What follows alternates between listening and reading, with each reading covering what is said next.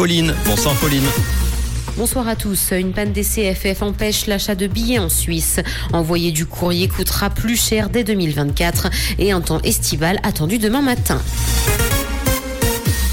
Une panne des CFF empêche l'achat de billets en Suisse. Il s'agit d'un problème technique qui ne permet pas d'acheter des billets via le site ou l'application. Il s'agit de problèmes techniques qui ne permettent d'acheter des billets via le site ou l'application que de manière limitée. La durée de cet incident n'est pas encore connue.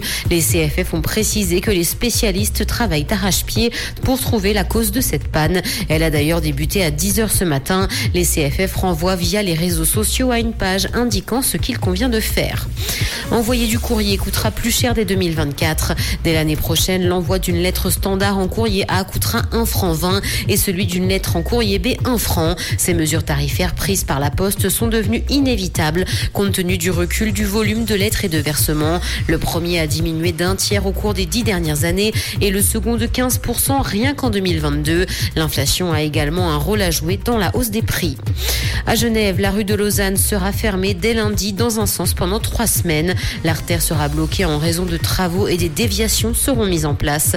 Le chantier consistera à installer une bordure infranchissable entre la route et les voies du tram, mais aussi à poser un nouveau revêtement sur la chaussée fermée. D'autres perturbations à cause de ces travaux sont également attendues à Lancy. Dans l'actualité internationale, au Royaume-Uni, une voiture percute une école et blesse neuf personnes, dont sept enfants. Des images ont montré un véhicule endommagé dans un jardin d'un bâtiment situé à Wimbledon. La police a précisé que plusieurs personnes ont été prises en charge sur place. Les faits ne sont pas considérés comme étant liés au terrorisme. Aucune arrestation n'a cependant encore été faite à ce stade.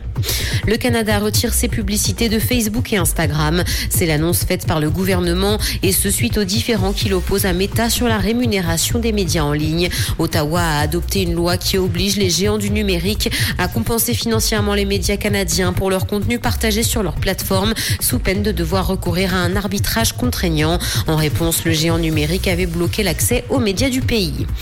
Adèle demande au public d'arrêter de jeter des choses sur les artistes. La chanteuse britannique a réagi aux derniers incidents survenus sur scène qui ont blessé plusieurs artistes comme Bébé Rexa. La chanteuse a été blessée à l'œil lors d'un concert au mois de juin. Elle avait reçu un téléphone portable en plein visage. Comprendre ce qui se passe en Suisse romande et dans le monde, c'est aussi sur Rouge.